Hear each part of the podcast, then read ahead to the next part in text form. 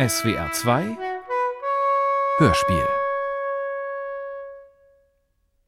10. Mai 1988, Paris. Rezension von Jeanne Champoux in der Welt der Bücher. Vor einigen Tagen gab mir ein befreundeter Verleger ein Vorab-Exemplar von Filippo Zulianis Roman Ausbruch. Auf den ersten Blick ist die Geschichte nicht sehr originell. Ein junger Kleinkrimineller und ein alter Terrorist treffen durch Zufall im Gefängnis aufeinander und brechen gemeinsam aus. Danach bleibt ihnen kaum ein anderer Weg, als sich zusammenzutun und einen Bankraub zu begehen. Der endet blutig. Doch lassen Sie sich nicht täuschen. Dieser Roman stellt sämtliche Regeln der Genreliteratur auf den Kopf. Das Buch führt uns zweierlei vor Augen. Zum einen, wie die im Zuge der großen Arbeiterkämpfe der 70er Jahre entstandenen linksradikalen Gruppen in Italien schon früh in die Gewalt abrutschten, um nun in den 80er Jahren im Gangstertum zu enden. Zum anderen, wie sehr diese Gewalt gerade wegen ihrer Radikalität unseren jungen Straftäter begeistert, ja ihn so sehr fasziniert, dass er seinen Zellengenossen bis zum Tod verbunden bleibt. Filippo Zuliani hat eine echte American Novel geschrieben. Effizient wie ein Fausthieb in den Magen. Unbedingt lesen.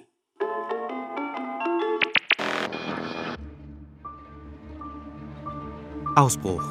Hörspiel nach dem gleichnamigen Kriminalroman von Dominique Manotti.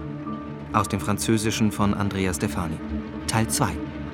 Hörspielbearbeitung in zwei Teilen von Ulrich Lampen. Lisa Biaggi lebt seit acht Jahren in Frankreich im Exil.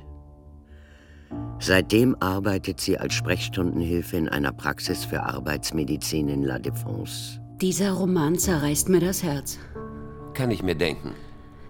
Diese Figur, in der alle Carlo sehen, ist nicht der Mann, den ich gekannt, den ich geliebt habe. Ein Mann mit Leidenschaft, mit Überzeugung, ein Poet, verwandelt in einen Bandenchef. Weißt du, er, der nie, nie bei einer bewaffneten Aktion mitgemacht hat. Ich schon, Roberto, aber er nicht. Bei unserem Sonntagstreffen heute Nachmittag wird der Roman diskutiert werden. Ohne mich. Dieses Buch wird politische Auswirkungen haben. Politische Auswirkungen. Der Presse zufolge soll Zuliani seine Anerkennung als Flüchtling beantragt haben. Falls er sie erhält, gibt er der italienischen Regierung reichlich Handhabe, die Doktrin Mitterrand direkt anzugreifen.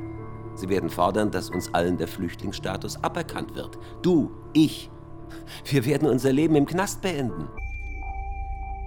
Im Laufe des Mai 1988. Nach dem Erscheinen von Jeanne Champots Kolumne in der Welt der Bücher gehen beim Verlag wesentlich mehr Interviewanfragen von Zeitungen und Magazinen ein, als erwartet. Wie groß wollen wir Ausbruch herausbringen? Sollen wir richtig Gas geben oder bloß in Ruhe die Kosten wieder reinholen? Ich fürchte, Zuliani wird dem medialen Druck nicht standhalten. Vielleicht gesteht er sogar den Mord an dem Karabiniere und dem Wachmann. Dann haben wir einen handfesten Skandal. Ich nehme diesen italienischen Straßenbengel unter meine Fittiche. Jetzt auszusteigen wäre meines Erachtens ein Fehler. Als auch noch mehrere Radio- und ein Fernsehsender anfragen, setzt sich die Pressereferentin durch. Sie bestellt Filippo zu einem kurzen Arbeitstreffen. Mit klopfendem Herzen geht er hin. Der Verlag könnte meine neue Familie werden. Aber was, wenn ich nicht genüge, wenn ich versage? Ich finde, Sie wirken angespannt. Machen Sie sich locker. Ich habe nur positive Nachrichten. Ausbruch lässt sich gut an. Ich möchte mit Ihnen unser weiteres Vorgehen besprechen. Zunächst müssen wir herausfinden, was das Interesse der Journalisten weckt. Reglos und mit festem Blick mustert die Pressereferentin Filippo. Verstehen Sie? Nein, nicht wirklich. Macht nichts. Das ist mein Job. Vertrauen Sie mir. Ja. Was bei Ausbruch allenthalben für Gesprächsstoff sorgt, ist das Erschauern der Literaturkritiker im Nahkontakt mit einem Kriminellen, der vielleicht ein Polizistenmörder ist. Filippo ist bleich. Panik steigt in ihm hoch. Er senkt den Blick. Sie sind ein attraktiver Krimineller, wenn Sie vielleicht ein Polizistenmörder sind. Sie werden zu einem geächteten Kriminellen, wenn Sie nachweislich ein Polizistenmörder sind. Die Zweideutigkeit muss gewahrt werden. Können Sie mir folgen? Ja. Zur Kleidung. Etwas Elegantes. Übertreiben Sie ruhig ein klein wenig. Ich gebe Ihnen die Adressen von ein paar guten Läden. Irgendwelche Anmerkungen? Nein. Schön. Nehmen wir uns jetzt Ihren Terminkalender vor. Routine stellt sich ein. Stets ganz Profi nimmt die Pressereferentin das literarische Leben von Paris vor Philippus Augen Stück für Stück auseinander. Sie legt sehr präzise Verhaltensregeln für ihn fest, was er sagen muss, was er nicht sagen darf, wie er es sagt. Froh über sein Leben als Servicepaket befolgt Filippo die Anweisungen. Und es funktioniert.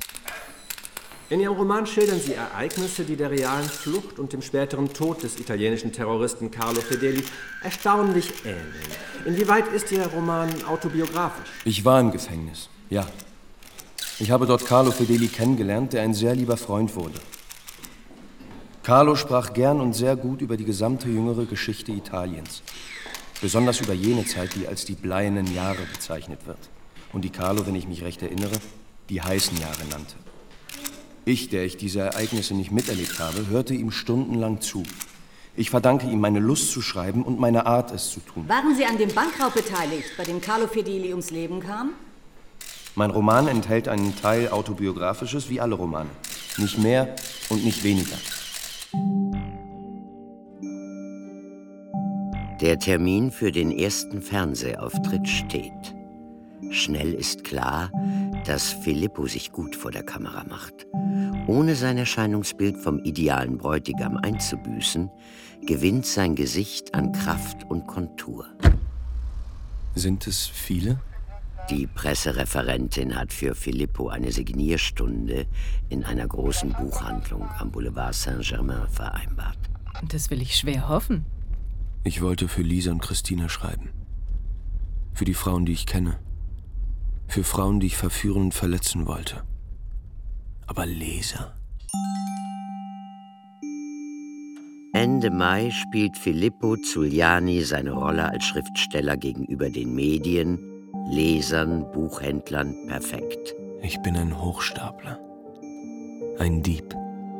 Ich habe dieses Leben geklaut wie alles andere. Filippo, pass bloß auf. Und dieses kaum merkliche Quäntchen unterschwelliger Angst erhöht noch seinen Charme.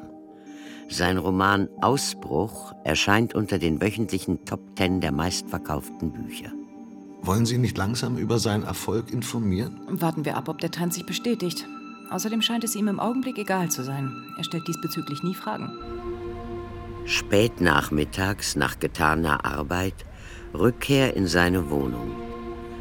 Filippo trinkt einen Kaffee und sehnt sich nach Christina. Ich darf ihr nicht begegnen. Ich schäme mich zu sehr.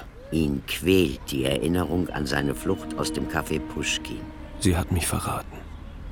Sie hat mir nicht zugetraut, meinen Roman alleine geschrieben zu haben. 10. Juni 1988. La Repubblica bringt einen Kommentar von Sebastiani, dem wohl prominentesten Vertreter der Antiterrorabteilung der Mailänder Staatsanwaltschaft. Auf den Tag genau vor zwei Monaten starb unser sehr teurer Freund Roberto Ruffili, ein Verfassungsrechtler von internationalem Renommee, ermordet von den Roten Brigaden PCC, jener wohlbekannten Splittergruppe, die aus der Auflösung der in blutiger Erinnerung gebliebenen Roten Brigaden hervorgegangen ist. Frankreichs intellektuelles Establishment wählt just diesen Zeitpunkt, um einen jungen italienischen Schriftsteller, Filippo Zuliani, in den literarischen Olymp zu erheben. Betrachten wir die Sache einmal näher. In einer Zeit, da Italien von überall her Gefahr droht, hielt Präsident Mitterrand es für seine Pflicht, gewisse Elemente als politische Flüchtlinge in Frankreich aufzunehmen.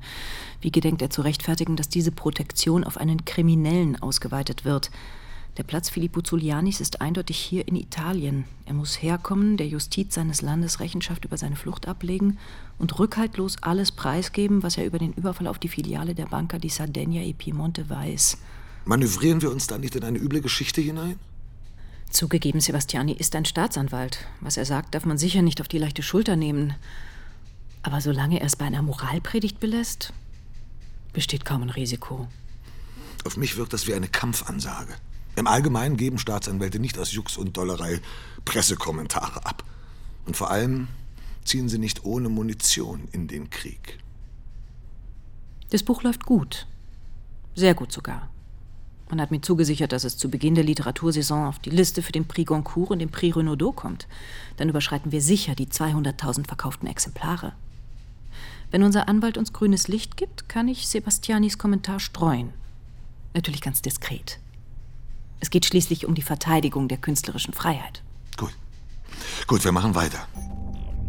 10. Juni 1988. Die Nachricht vom kometenhaften Erfolg des Romans Ausbruch und seine Chancen im Rennen um die Literaturpreise löst in Italien einen wahren Sturm der Entrüstung aus.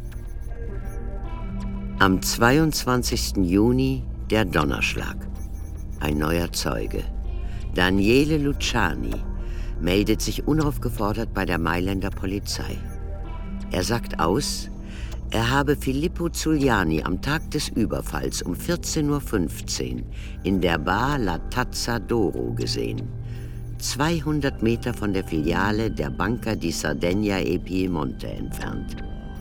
Er habe sein Bild in den Zeitungen wiedererkannt. 24. Juni 1988. Was halten Sie davon? Von dieser Zeugenaussage? Glaube ich kein Wort. Und genau das ist das Beunruhigende. Die Polizei kann jederzeit zehn von der Sorte fabrizieren. Und wenn sie jetzt damit anfängt, muss sie einen Grund haben, den wir nicht kennen. Schön. Wir für unseren Teil werden ab heute bei Ausbruch auf die Bremse treten. Und ich halte es auch für ratsam, unverzüglich dafür zu sorgen, dass wir den Titel aus dem Rennen um die Literaturpreise nehmen. Sie kapitulieren kampflos? Nein. Nein. Aber ich habe das Gefühl, dass seitens der Italiener etwas ganz anderes dahinter steckt. Aber ich weiß nicht was. Das beunruhigt mich. 25. Juni 1988. Filippo hängt an diesem stürmischen Monatsende untätig herum. Alle wichtigen Entscheidungen werden auf Ende August, Anfang September vertagt.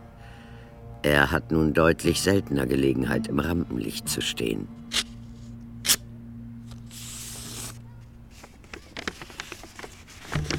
Ich bin bis zum 26. Juli verreist. Für den Fall, dass Sie in meine Wohnung müssen, habe ich die Schlüssel beim Hausmeister hinterlegt. Christina. Es ist zu heiß in der stickigen Wohnung. Sein Schlaf wird unterbrochen von wirren und beklemmenden Träumen, in denen Christinas Bild und Gefängnisbilder verschmelzen. Du hast Carlo getötet! Christina beugt sich zu einem Leichnam hinab. Ihr Haarknoten löst sich. Ihr langes Kupferhaar streift Philippus blutige Hände. Nein! 27. Juni 1988. Die Pressereferentin lädt Filippo zum Mittagessen ein. Wir sehen uns kaum noch. Sie fehlt mir richtig. Ihr Buch ist das zweitbestverkaufte der Woche. Und es wird so weitergehen. Ich hatte Pivots Sekretärin am Telefon.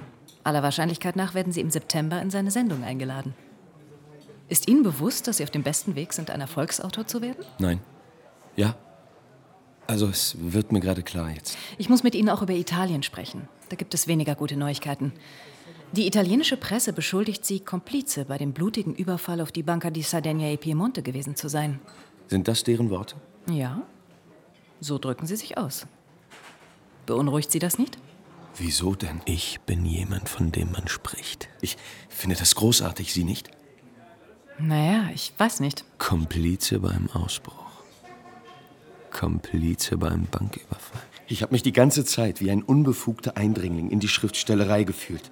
Ich brauchte eine Art Legitimation. Ich erhalte sie aus Italien. Etwas Besseres kann mir nicht passieren. Was ich schreibe, ist wirklich. Nicht die Wahrheit, weit mehr als das.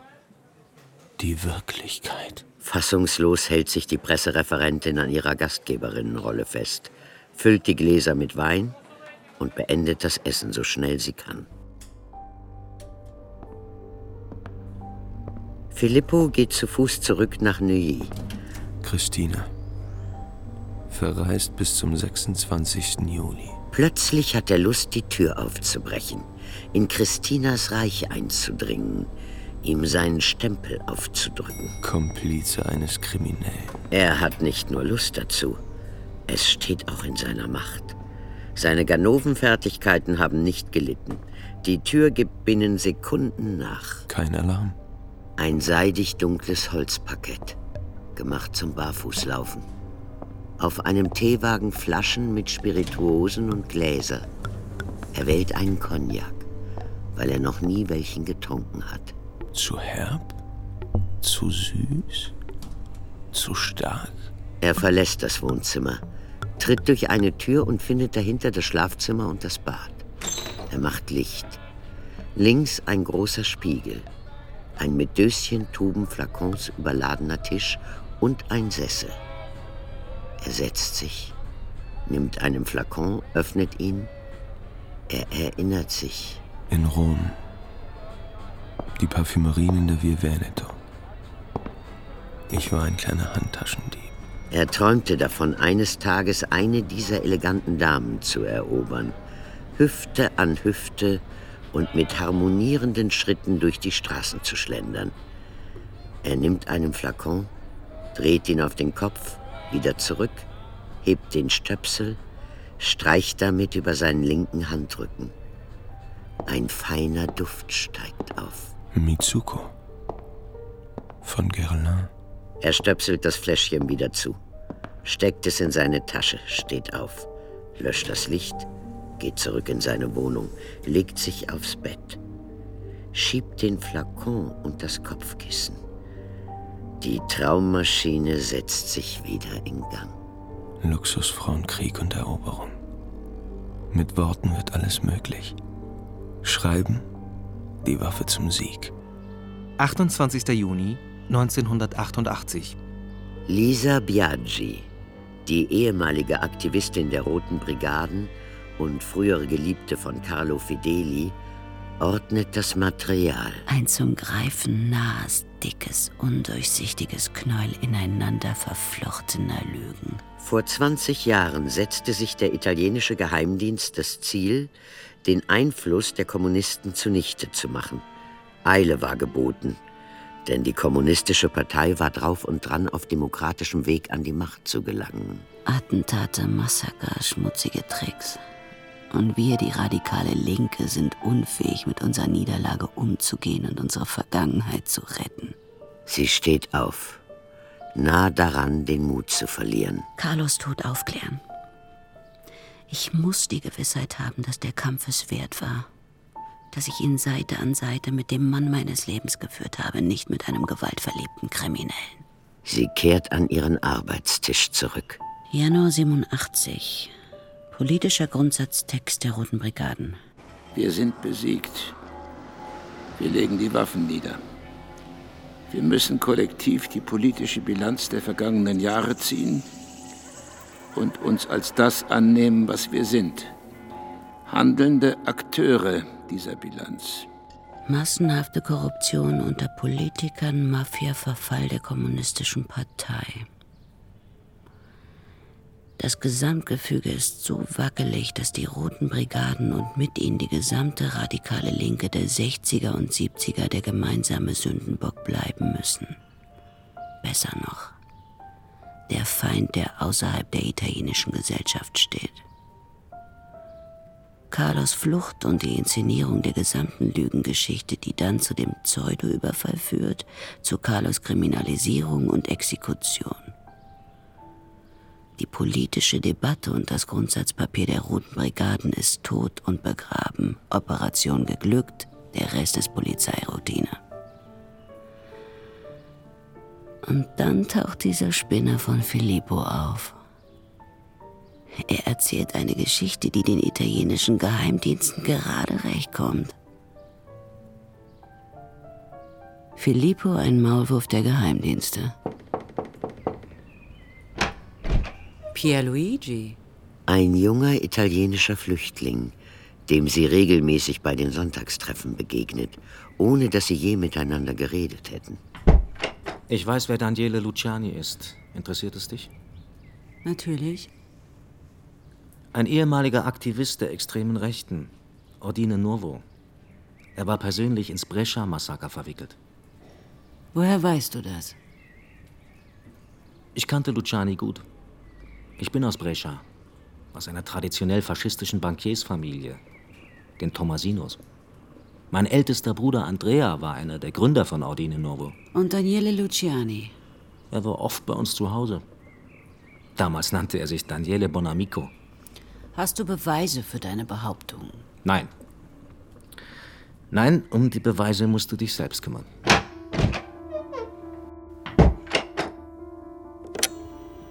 Roberto, was hältst du davon?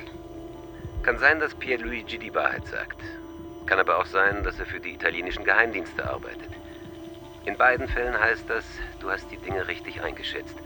Und Carlo ist nicht bei einem bloßen Bankraub gestorben, sondern gezielt exekutiert worden. Wie weiter? Ich würde sagen, du fängst mit Pierluigis Familie an. Es dürfte nicht allzu schwierig sein, einer bedeutenden Bankiersfamilie auf die Spur zu kommen, wenn es sie denn gibt. Und dann musst du mit Filippo sprechen. Oh, ich hasse diesen Kerl. Und ich verstehe ihn nicht. Um die Zusammenarbeit mit Filippo kommst du nicht herum.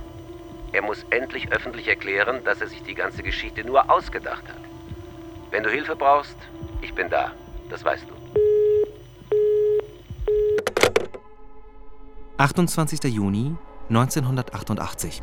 In den Büros des Zentrums für Arbeitsmedizin läuft in diesen letzten Junitagen alles auf Sparflamme.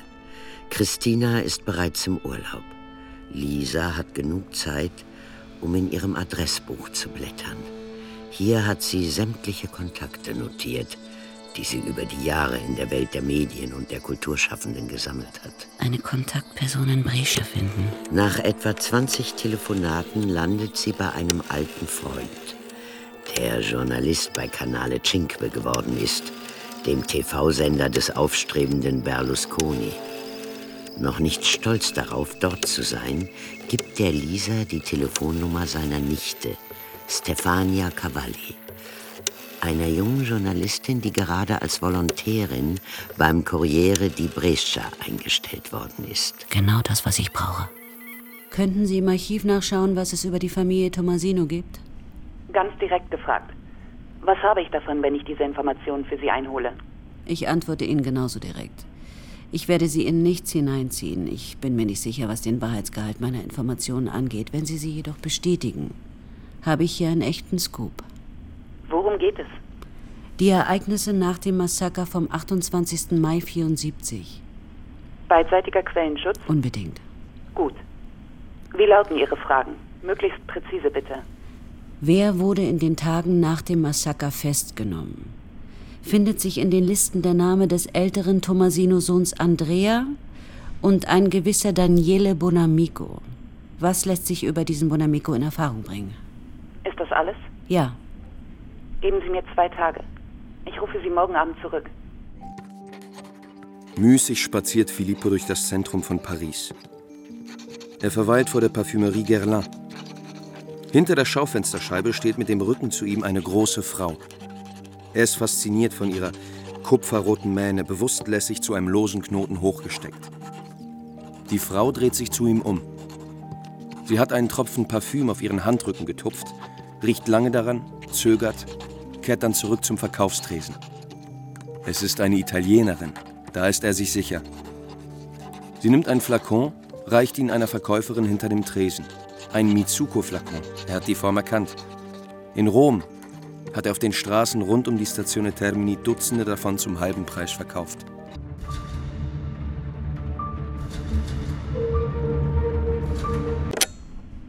»30. Juni 1988. Die Zeitung hat nichts über Familie Tomasino veröffentlicht. Aber es gibt viel im Archiv. Ja? Nach dem Krieg ist die Bank wegen ihrer faschistischen Vergangenheit höchst umstritten gewesen. Und der Sohn weiß später keine andere Lösung, als sich von der Banca di Sardegna e Piemonte aufkaufen zu lassen. Und besagter Bonamico, Daniele, wird zeitgleich mit Andrea Tomasino im Zuge der Ermittlungen vom Massaker vom 28. Mai 1974 festgenommen und wieder freigelassen. Ich hab's. Fast hab ich's. Und dazu habe ich eine sehr amüsante Anekdote. 1976 prügeln sich Andrea und Daniele mitten in Brescia auf der Piazza della Loggia. Die Polizei muss sie trennen. Den protokollierten Aussagen zufolge beschuldigt Andrea Daniele mit seiner Schwester Anna Maria geschlafen zu haben, ohne sich zu den Folgen zu äußern. Aber ich könnte wetten, dass sie schwanger war. Daniele bietet der jungen Dame Wiedergutmachung durch Heirat an, Doch Andrea erwidert, eine Tomasino könne unmöglich einen Hilfsarbeiter heiraten. Und dieses Wort wird zum Auslöser für die Prügelei. Danach geht die Familiensaga weiter. Doch von Anna Maria ist nie wieder die Rede. Haben Sie noch mehr über Daniele Bonamico? Ein einziges Foto aus dem Jahr 1974. Er ist im Hintergrund zu sehen, versteckt hinter Andrea Tomasino. Eine Visage zum Fürchten. Augenbrauen, die zu einer durchgehenden Linie zusammengewachsen sind. Finstere Miene. Auf der Wange eine Narbe, die das ganze Gesicht nach unten zieht. Ich bin mir fast sicher, dass er sich nach 1976 nicht mehr in Brescia aufhält. Außerdem habe ich ein paar Informationen über seine Familie aufgestöbert. Immer her damit. Die Großeltern beiderseits sind Bauernfamilien aus der Po-Ebene. Die Eltern haben sich in ihrem Dorf kennengelernt und geheiratet. Haben Sie die Familiennamen? Warten Sie einen Moment. Ja. Auf der einen Seite heiratet der Großvater Bonamico eine Farione und auf der anderen Seite heiratet ein Ercoli eine Luciani. Es herrscht lange Schweigen. Lisa schwankt zwischen Begeisterung und Unglaube. Und? Habe ich meinen Scoop? Vielleicht. Daniele Luciani ist der Name des Überraschungszeugen, der sich wegen des Überfalls vom 3. März 1987 auf die Banca di Sardegna e Piemonte vor ein paar Tagen bei der Polizei gemeldet hat. Ich bin im Bilde. Ich habe die Berichterstattung verfolgt. Laut einer glaubhaften Aussage von jemandem, der die Hauptakteure persönlich kannte, ist Daniele Luciani in Wirklichkeit Daniele Bonamico. Der Hilfsarbeiter von Andrea Tomasino, dem Mitbegründer von Ordino No Orwood, wenn man jetzt noch eine Verbindung zum Geheimdienst nachweisen kann. Kann das eine gute Story werden? Ich mach's. Wie im Rausch hat Filippo wieder zu schreiben begonnen.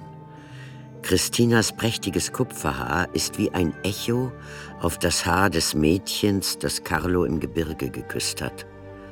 Und Filippo liebt dieses Spiel mit Spiegeln und Echos. Ich bin der Komplize von Carlo Fedeli.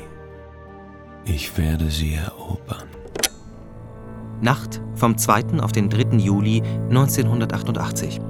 Heute Morgen hat mich mein Chefredakteur in sein Büro zitiert und mir sehr deutlich zu verstehen gegeben, dass der Corriere di Brescia sich unter keinen Umständen mit Daniele Luciani befassen wird.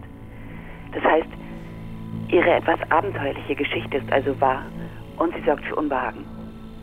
Ich wollte Sie warnen und Sie bitten, mich nicht mehr anzurufen.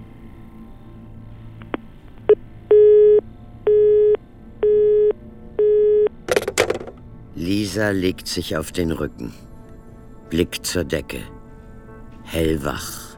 Pierluigis Geschichte ist hinlänglich bestätigt. In Italien wird sie keine Zeitung drucken. Ich komme an unseren Anwälten nicht vorbei und auch nicht an diesem kleinen Gauner. Scheiße aber auch. Sie geht zur Kasse. Gleich wird sie zahlen und herauskommen. Er geht ihr entgegen, verneigt sich vor ihr, nimmt ihre Hand, küsst sie feierlich, aber nicht aufdringlich. Mitsuko, wenn ich mich nicht irre? Eine ausgezeichnete Wahl. Christina lacht erstaunt und amüsiert. Ihre Augen sind kupfern wie ihr Haar.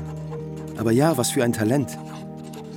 Um ganz ehrlich zu sein, ich suche sie seit Tagen in ganz Paris. 3. Juli 1988.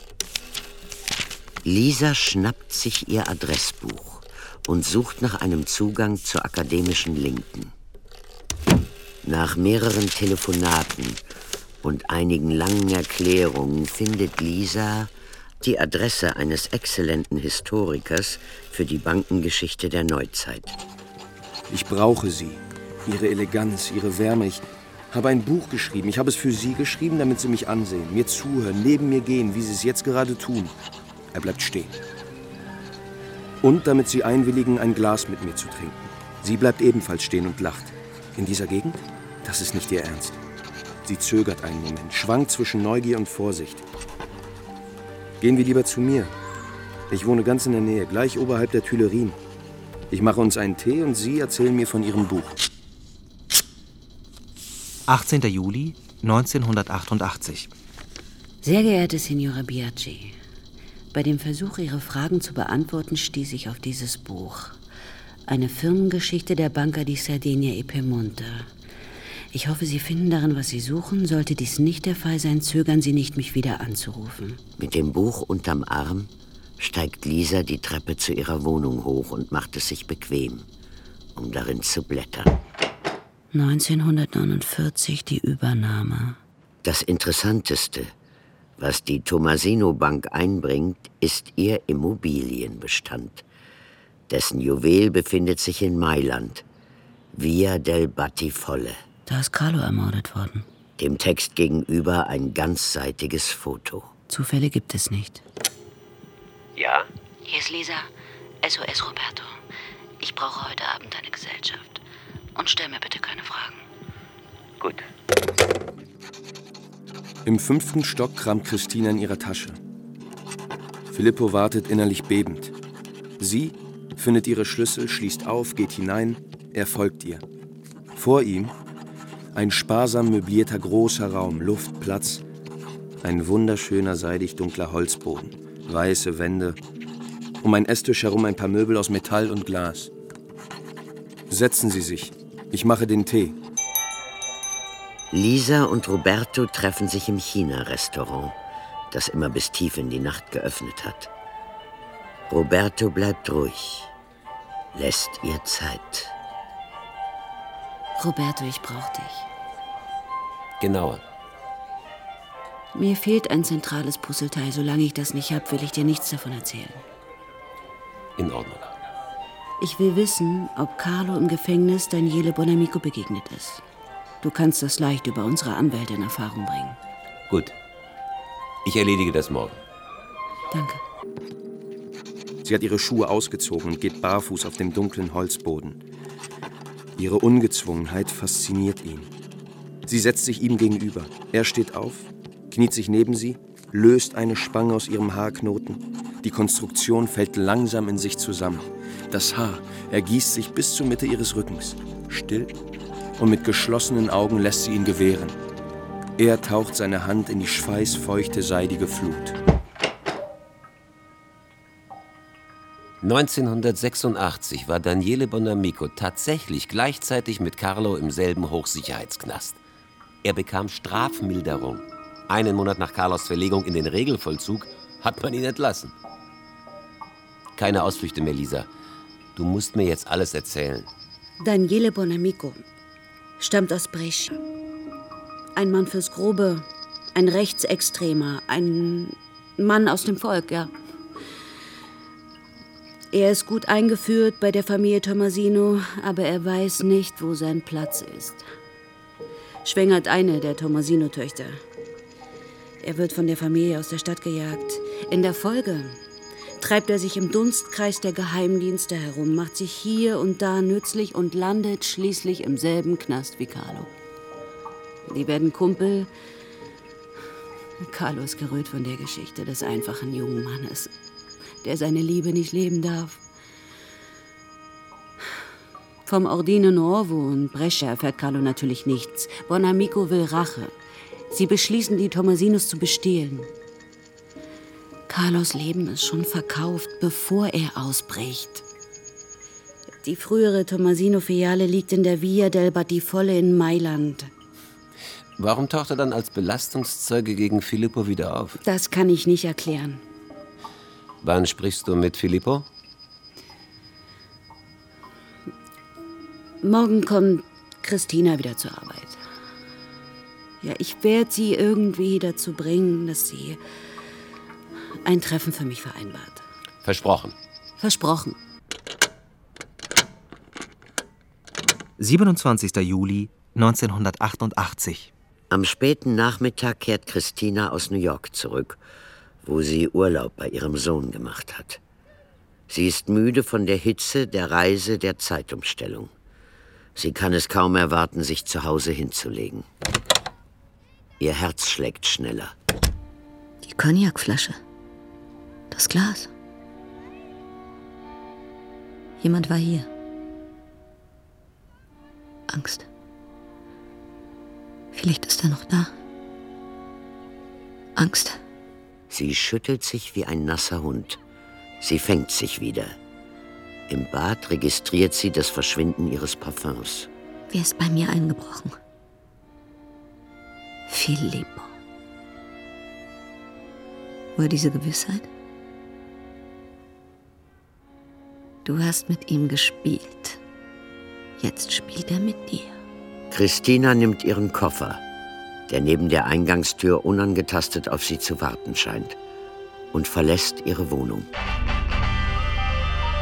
Adriano Soffri, Giorgio Pietro Stefani und Ovidio Bompressi, zwei ehemalige Anführer und ein Aktivist der linksradikalen Organisation Lotta Continua, wurden heute früh festgenommen.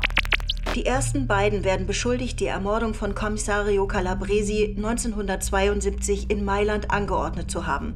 Der dritte soll die Tat ausgeführt haben. 28. Juli 1988, Paris. Lisa ist sehr früh in die Praxis gekommen. Durch die großen Fenster sieht sie Christina auf den Eingang des Zentrums für Arbeitsmedizin zusteuern. Sie zieht einen riesigen Rollkoffer hinter sich her. Sie wirkt zerknittert und müde. Hattest du einen schönen Urlaub? Ich habe meinen Ex per Zufall in New York getroffen. Und? Es war furchtbar. Seit ich nicht mehr die Frau des großen Journalisten bin, habe ich das Gefühl, dass sich niemand mehr für mich interessiert. Ich bin ausgemustert. Er hingegen hat offenbar kein Einsamkeitsproblem. Sie ist schön, blond, Amerikanerin, so alt wie unser Sohn und sie ist schwanger. Zu allem Überfluss habe ich gestern Abend festgestellt, dass während meiner Abwesenheit jemand in meiner Wohnung gewesen ist. Ich habe die Nacht in einem Hotel verbracht und vor lauter Angst kein Auge zugetan. Ich kann nicht mehr. Weißt du, wer bei dir eingebrochen ist? Filippo. Hast du Beweise? Nein. Seit dem Erscheinen seines Romans habe ich alles Mögliche unternommen, um die genauen Umstände von Carlos Tod in Erfahrung zu bringen. Inzwischen habe ich eine Reihe von Fakten beisammen, die ich schleunigst veröffentlicht haben will. Und diese Fakten passen rein gar nicht zu dem, was Filippo erzählt. Er muss ein für allemal und in aller Öffentlichkeit sagen, dass seine Erzählung nichts mit der Wirklichkeit zu tun hat. Hast du mit ihm gesprochen? Nein. Ich kann ihn anrufen und ihm sagen, dass du ihn treffen willst. Er wird bestimmt zögern. Also schlage ich ihm vor, ebenfalls zu kommen, und dann wird er wohl zusagen. Und wir können beide mit ihm reden. Einverstanden. Die Nachricht von der Festnahme Soffris, Pietro Stefanis und Bompressis schlägt bei den italienischen Flüchtlingen ein wie eine Bombe. Spontan wird noch für denselben Abend eine Versammlung in der Kanzlei ihrer Anwälte einberufen. Können wir das Treffen mit Filippo auf morgen verschieben? Nur wenn du heute bei mir übernachtest. Ich habe Angst. Allein in meiner Wohnung. Einverstanden. Etwa ein Dutzend tief erschütterte italienische Flüchtlinge finden sich in der Kanzlei ihrer Anwälte ein. Können wir auf unserer Ebene etwas tun?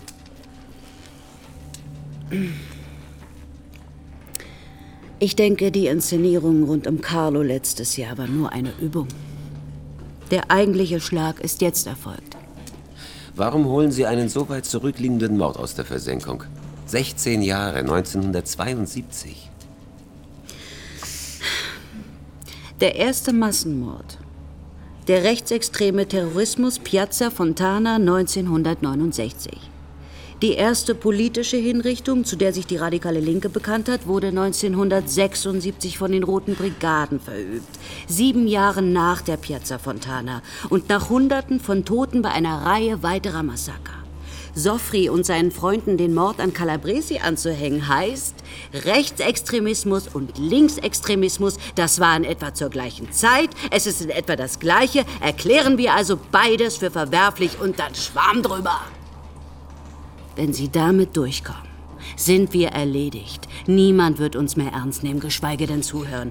Unser Kampf war umsonst, basta. Nach der Versammlung trifft sich Lisa mit Christina. Zu zweit fahren sie zurück nach Neuilly.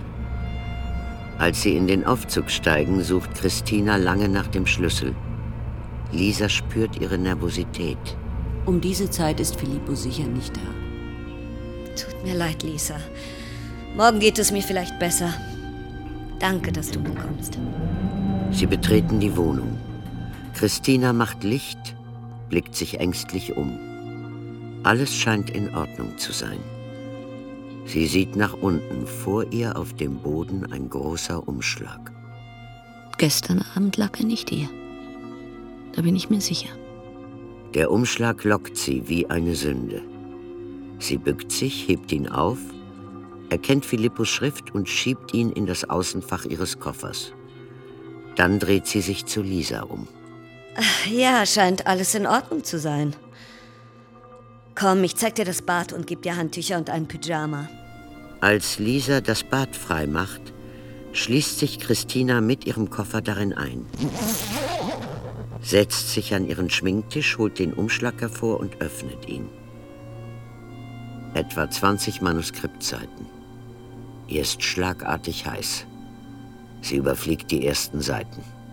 Mitsuko, der Haarknoten, die Holzspangen,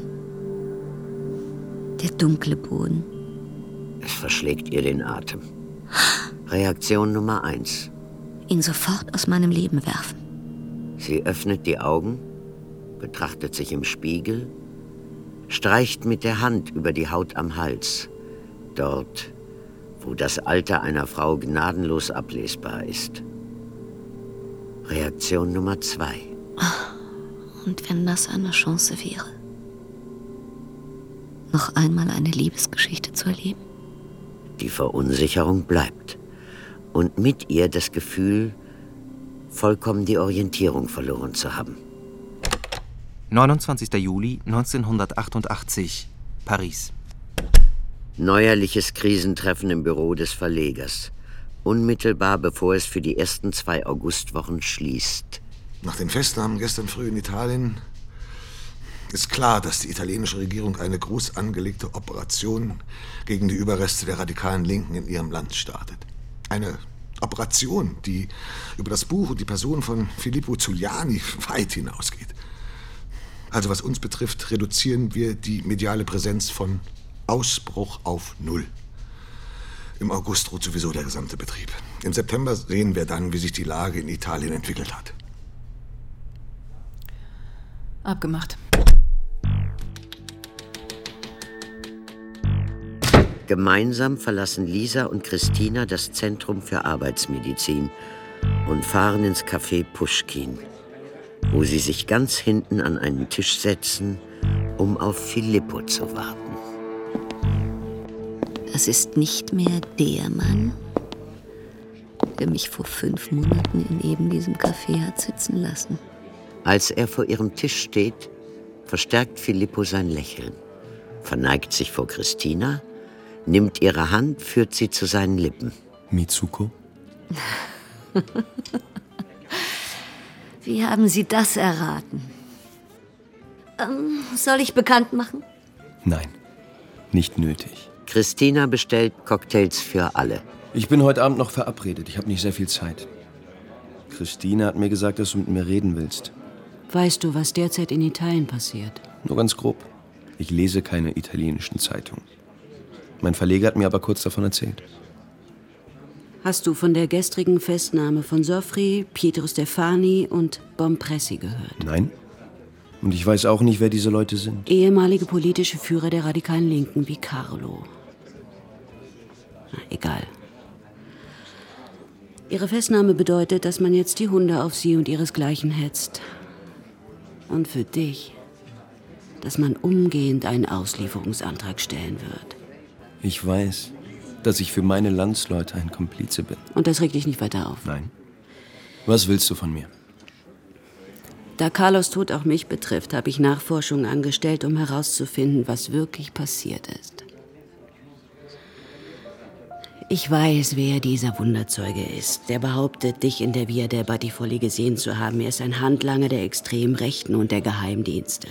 Er kannte Carlo, er saß mit ihm im Knast, bevor er verlegt wurde und ihr euch kennengelernt habt. Er war es, der eure Flucht und den tödlichen Hinterhalt vor der Mailänder Bank organisiert hat. Ich frage dich noch einmal. Was willst du von mir? Ich erwarte von dir, dass du öffentlich erklärst, dass dein Buch reine Fiktion ist. Dich bringt es außer Gefahr. Und uns hilft es, Carlo zu rehabilitieren. Carlo rehabilitieren? Du kapierst wirklich gar nichts. Filippo wendet sich Christina zu, legt seine Hand dicht neben ihre auf den Tisch. Seine Worte gelten ihr. Ich habe Carlo geliebt. Ich habe ihm stundenlang zugehört. Er faszinierte mich. Er zeigte mir die Begeisterung für Wörter, für Sätze mit Gewicht, prallvoll mit Energie und Gefühl. Wörter, die mich lebendig sein lassen. Als er starb, schrieb ich Ausbruch aus Treue und aus Liebe. Und du verlangst von mir, das alles zu verleugnen? Niemals. Dann steht er auf und geht. Christina holt ihn an der Kaffeetür ein. Sie legt ihm eine Hand auf den Arm, hält ihn zurück. Als ich das Café Puschkin betrat, wusste ich nicht, wem ich begegnen würde. Jetzt weißt du es. Ich habe für uns einen Tisch bei Sibillon reserviert, nicht weit von hier. Du bist meine Verabredung.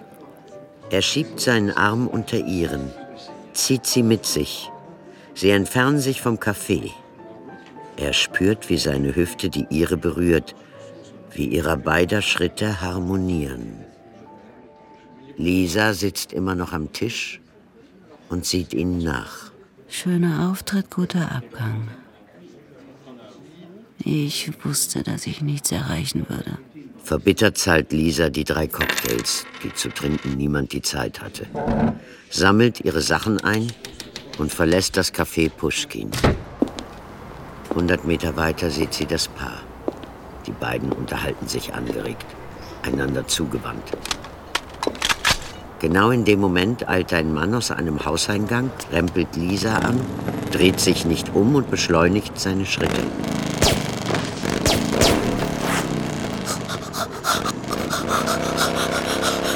Nein! Lisa erstarrt, sieht alles gleichzeitig.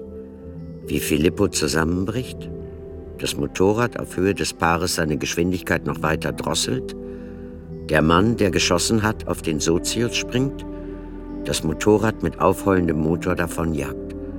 Christina sich um sich selbst dreht und auf dem Gehweg zusammensackt. Hilfe! Hilfe! Als Lisa am Tatort ankommt, wirft sie einen kurzen Blick auf Filippo. Er ist tot. Tot. Tot. Christina liegt auf dem Rücken. Der ganze Körper verkrampft und steif, das Gesicht bleich, die Augen verdreht, der Kiefer zusammengepresst. Sie versucht aufzustehen, schafft es nicht. Plötzlich zuckt sie, ihre Zähne schlagen aufeinander. Der Rettungswagen kommt sehr schnell und Christina wird ins nächstgelegene Krankenhaus abtransportiert. Nichts ist besser als ein gutes Essen, um dem Tod die Stirn zu bieten. Erst recht nach einem Mord. Christina ist mit Filippo fortgegangen, um mit ihm zu schlafen. Er war also besser als du bei eurem Schlagabtausch? Ich glaube, jetzt kann ich es zugeben. Ja, ja, viel besser. Christina ging an Philippos Arm, als er erschossen wurde. Verdammt. Sie hatte einen epileptischen Anfall. Wieso haben sie Filippo ermordet? Weil sie wussten, dass wir Bonamico alias Luciani auf der Spur waren. Das ist absurd. Wer hätte es ihnen denn sagen sollen? Außer uns beiden weiß keiner von deinen Nachforschungen. Ein einziges Foto aus dem Jahr 1974. Erst im Hintergrund zu sehen, versteckt hinter Andrea Tomasino. Eine Visage zum Fürchten. Augenbrauen, die zu einer durchgehenden Linie zusammengewachsen sind. Finstere Miene. Auf der Wange eine Narbe. Der Fahrer war Marco. Gedrungen, massig, vierschrötiges Gesicht, tief liegende Augen unter dichten, pechschwarzen Brauen, die in einer durchgehenden Linie sein Gesicht querten. Eine ihn leicht entstellende Narbe. Ich bin so ein dummes Huhn. Filippo hat Bonamico mit Carlo gesehen. Das erzählt er in seinem Buch. Und als Staatsanwalt Sebastiani Anstrengungen unternahm, ihn zurück nach Italien zu holen, und das wäre ihm gelungen, stand Philippos Todesurteil fest. Der Marco aus Ausbruch ist niemand anderes als Daniele Bonamico, mit dem Carlo vor seiner Verlegung inhaftiert war. Für den hat er die Racheaktion in der Bank der Familie Tomasino unternommen. Seit sie dich zu den gewöhnlichen Gefangenen verlegt haben, habe ich Angst um dich. Und jetzt noch dieser Mithäftling. Wir haben uns schon getrennt. Und die anderen? Das sind keine politischen. Sie wissen nichts. Lisa, alles ist organisiert. Ich werde mich nicht in Gefahr begeben. Und danach verschwinden wir. Ich liebe dich. Vielleicht war Bonamico bei dem Bankraub mit dabei, wie Filippo es geschrieben hat, vielleicht auch nicht. Aber was ich eher glaube, und wir werden das nie erfahren. Aber Filippo hätte ihn in Italien als denjenigen identifiziert, der Carlo bei der Flucht geholfen hat. Und damit wäre das ganze Kartenhaus in sich zusammengefallen. Und vielleicht, vielleicht hätte irgendjemand begonnen, die richtigen Fragen zu stellen. Lisa schließt die Augen. Schmerzhaftes Gefühl von Leere in der Brust. Sie tritt langsam wieder in Kontakt mit dem Restaurant, mit Roberto, der laufenden Unterhaltung. Nichts hindert uns daran, an Bonamico dran zu bleiben. An wen wenden wir uns, um deine Unterlagen zu veröffentlichen? Wir werden überhaupt nichts veröffentlichen. Es ist sinnlos. Gegen einen so romantischen Tod wie den von Filippo, da kommt niemand an. Er ist ein Mythos geworden. Der Mythos des Kleinkriminellen am Scheideweg. Er stiehlt, tötet, schreibt. Und er stirbt mit 23 Jahren. Eine Kugel mitten ins Herz von Unbekannten erschossen auf den Straßen von Paris. Filippo ist ein Komet. Und sein Buch ist von nun an heilig. Er nimmt Carlo mit in sein eigenes Universum. Adieu, Carlo. Gute Reise. Hm. Du gibst auf? Ja. Ja, ich gebe auf. Dieser Kampf ist verloren. Wenn ich versuchen will, unsere Vergangenheit zu retten, dann bleibt mir nur eins. Romane schreiben.